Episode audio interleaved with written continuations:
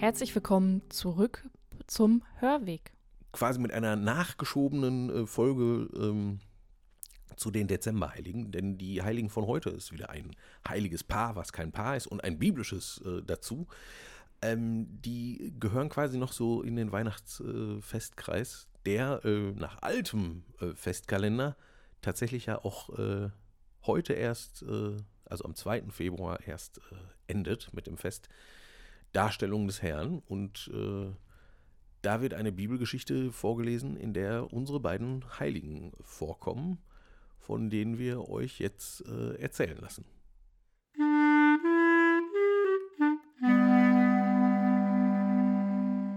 Hanna und Simeon. Am 2. Februar feiert die Kirche das Fest Darstellung des Herrn. Der Evangelist Lukas erzählt, dass Jesus 40 Tage nach seiner Geburt von Maria und Josef in den Tempel von Jerusalem gebracht wird, um die damals üblichen Vorschriften zu erfüllen. Zwei Personen sind außerdem auch noch dabei anwesend, weil sie sich nämlich täglich im Tempel aufhalten. Einmal Simeon, ein frommer und gerechter Mann, und eine hochbetagte Witwe, die Prophetin Hannah. Beide verkörpern die jüdische Tradition und Offenheit für den erhofften Messias. Sie sind voller Vertrauen, dass sie den verheißenen Retter noch sehen dürfen, bevor ihr Leben zu Ende geht. Wann das sein wird, wissen sie nicht. Sehnsüchtig warten sie geduldig Tag für Tag und erkennen dann im Tempel in dem unscheinbaren Kind den Messias, den Retter. Wovon sollen nun die Menschen durch diesen Messias gerettet, befreit werden? Von der Unterdrückung durch die Römerherrschaft? Wohl kaum. Die Befreiung wird sich auf einer ganz anderen Ebene abspielen. Es ist die Befreiung von der Gesetzesreligion mit ihren Geh- und Verboten. Bei Gott muss man sich absichern, denn für gute Taten gibt es Lohn für schlechte Taten Strafe. Gott ist wie ein Buchhalter, der zusammenrechnet und später im Himmel auszahlt, was man für sich selbst erarbeitet hat. Angst ist das prägende Merkmal für dieses Verhältnis zwischen Gott und Mensch. Allein die Ermahnung, der liebe Gott sieht alles, verdeutlicht auf subtile Weise dieses Missverhältnis. Die Erlösung aber besteht doch gerade darin, dass Gott mich nicht liebt, weil ich gut bin, sondern weil er gut ist. Ich muss mir mein Seelenheil nicht verdienen, es ist mir bereits geschenkt. Oder anders ausgedrückt, wir lieben nicht, um gerettet zu werden, sondern weil wir gerettet sind, lieben wir umso mehr. Diese Erlösungsbotschaft hat Jesus Christus allen Menschen durch sein Leben, Sterben und seine Auferstehung verkündet und deutlich gemacht.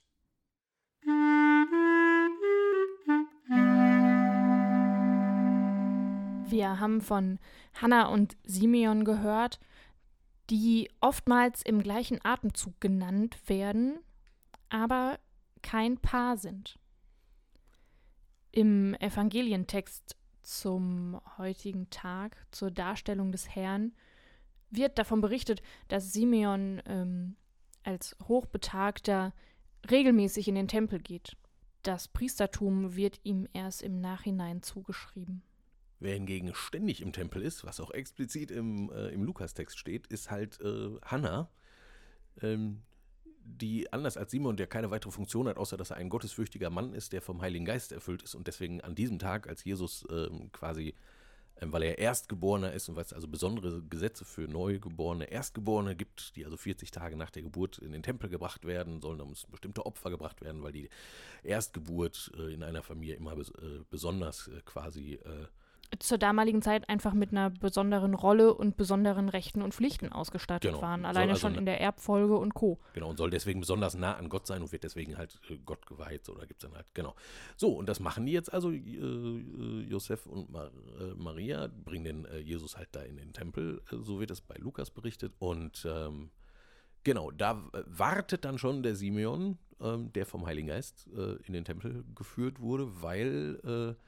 Weil äh, er auch quasi schon offenbart bekommen hat vorher vom äh, Geist, dass er, obwohl er schon ziemlich alt ist, ähm, nicht sterben wird, bevor er nicht äh, quasi den erhofften Messias, den, den Retter, den Erlöser, den Befreier äh, nicht noch mit eigenen Augen sieht. Und den erkennt er jetzt also, als äh, äh, Josef und Maria Jesus da in den Tempel tragen. Und dann reißt er den, das Kind quasi aus den Armen und nimmt das selber in den Arm und ähm, dann kommt etwas, äh, es gibt ja von sich, ähm, das hört sich total an wie ein, äh, wie so ein Lobpsalm. Und ich habe einen äh, Freund in, äh, in Israel, der ist, äh, der ist Rabbi und der ist, äh, der ist sehr im interreligiösen Dialog auch engagiert. Und der war mit, einer- mit einer Gruppe von Jugendlichen, ähm, äh, jüdischen Jugendlichen, ähm, äh, in einer Kirche, wo in allen möglichen Sprachen alle möglichen Bibeltexte an der Wand stehen. Und äh, äh, zufällig ist da auch dieses Nunc de Mittes, also das, was der Simeon sagt, auf Hebräisch, auf Neuhebräisch äh, ähm, dort zu lesen. Und das haben also diese, das haben also die jüdisch-israelischen Jugendlichen äh, gelesen und mein Freund hat die dann gefragt, hör mal, was äh, glaubt ihr, ist das hier für ein Text? Und da meinten die, ja, das ist doch voll hier, äh, ist doch voll, voll der Psalm und so. Und er meinte dann, das Irrtum, das hier Lukas-Evangelium, ne, das ist das Neue Testament und wollte halt darauf verweisen, ähm, wie, äh, wie eng das auch sprachlich äh, ist. Das ist tatsächlich, äh, ja, aber äh, Genau, dieser Text hat auch im Nachhinein noch eine besondere Zuschreibung gekriegt, denn der gehört zum Stundengebet der Kirche. genau, jeden der wird Abend. jeden Abend in der Komplet, also im Nachtgebet der Kirche, ähm, gebetet. Und jetzt haben wir über den Text gesprochen. Ich glaube, jetzt zitieren wir ihn auch einmal einfach der Vollständigkeit halber. Auf jeden Fall.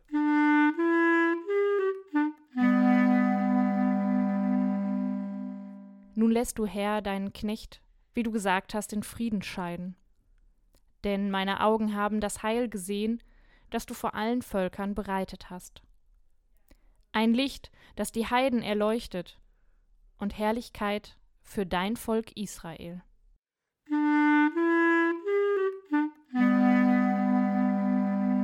Wir haben gerade schon darauf hingewiesen, Hannah hingegen ist ständig im Tempel. Das wird auch so im Evangelium beschrieben. Sie hielt sich ständig im Tempel auf. Genau, und zwar nicht einfach nur so. Und äh, also sie war natürlich auch ganz besonders fromm, so steht es da, weil auch äh, beten, beten und fasten die ganze Zeit.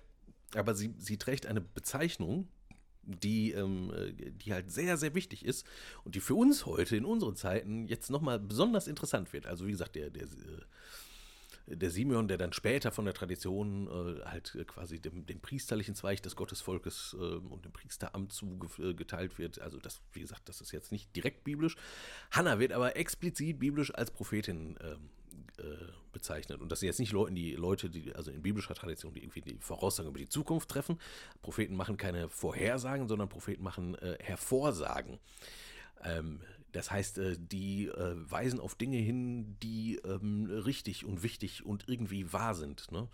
Und insofern reden sie äh, Gottes Wort. Also zum Beispiel im Alten Testament gibt es ja sehr, sehr viele Propheten, ähm, die immer wieder darauf äh, hinweisen, äh, wenn Unrecht geschieht ne, und wenn Menschen sich nicht ähm, an die Gerechtigkeit und Liebe Gottes halten und so weiter.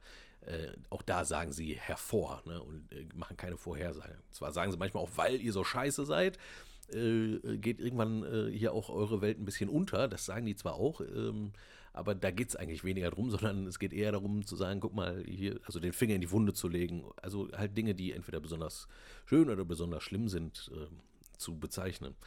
Und ähm, Und sie sprechen damit einfach in ganz besonderer und exponierter Weise von Gott. genau, und sie werden Und halt auch vom als berufene, als berufene ähm, äh, Gottesbotinnen und Boten bezeichnet. Und äh, hier die Hannah ist jetzt nicht die einzige, da gibt es im Alten Testament schon äh, Prophetinnen, nicht nur große Propheten. Ähm, und was jetzt sehr interessant ist, dass sie halt einfach äh, völlig selbstverständlich im Tempel ist und völlig selbstverständlich im Tempel spricht. Und so heißt es hier dann auch weiter in dem äh, Text. Zu derselben Stunde trat sie hinzu, pries Gott und sprach über das Kind zu allen, die auf die Erlösung Jerusalems warteten. Die hält da jetzt also einfach eine Rede. Ne? Also Simeons äh, Nunc de Mittis, was wir gerade gehört haben, was heute irgendwie so groß die Runde macht, das ist halt eigentlich ähm, an sich Ja, so selbst ein ne? ganz und an das, an das Elternpaar gerichtet. Gebet. Ne? Ganz persönliches Ding. Und Hannah ist diejenige, die sich hinstellt und die große, die große Rede hält, weil sie halt dasselbe sieht, was, was Simeon auch schon gesehen hat und so weiter. Und die ist aber halt jetzt berufen dazu, ähm, das äh, zu verkünden. Ja, und sie spricht selbstverständlich über Jesus. Ich stelle mir das tatsächlich so vor, dass sie sehr selbstverständlich und sehr sicher und selbstbestimmt davon spricht, dass er der Messias ist. Quasi das, was heute in Sie Gottesdienst so in der spricht das aus, Ja. was das Neue ist, was das Besondere ist an diesem Kind. Sorry, jetzt bin ich dir wirklich an einer wichtigen Stelle total ins Wort gefallen. Es tut mir sehr leid. Aber ich war selber ein bisschen begeistert, weil ich dachte mir so, das ist ja das, was jetzt zum Beispiel ähm, äh, Leute wie du und ich, äh, Leute wie du noch mal mehr, heute so in so einem katholischen Gottesdienst gar nicht so ohne weit. Also äh, offiziell wird uns ja immer noch das Recht äh, zu predigen in der Kirche abgesprochen. Ne? Das war jetzt äh, Frauen noch mal mehr. Gut, in der Praxis ändert sich das und dementsprechend wird sich irgendwann auch das Recht ändern, weil so war das ja immer in der Kirchengeschichte. Ähm, es hat sich immer erst in der Praxis durchgesetzt und am Ende wurde dann halt das Kirchengesetz angepasst. Da gibt es sehr viele schöne Beispiele dafür. Da sind wir natürlich jetzt gerade auch hoffentlich mittendrin. Und auch das, was wir hier tun, ist ja quasi auch sowas wie Verkündigung. Totally. Das brauche ich nicht unbedingt zwingend nur im Gottesdienst zu tun. Ich finde es genauso spannend, mit euch zu reden, zu euch zu reden und da nochmal mich auf andere Spuren zu begeben. Oh, geht mir ganz genauso.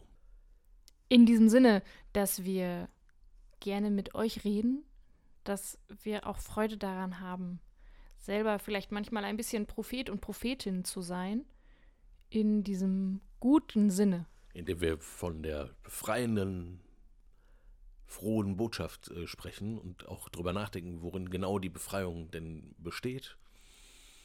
Genau, in diesem Sinne freue ich mich darauf, euch auch beim nächsten Mal wieder eine spannende Persönlichkeit vorzustellen. hier bei uns äh, auf dem Hörweg. Äh, wir haben schon äh, einiges äh, wieder geplant und Genau. äh, in petto. Bis dann. Bis dann. Ciao, ciao.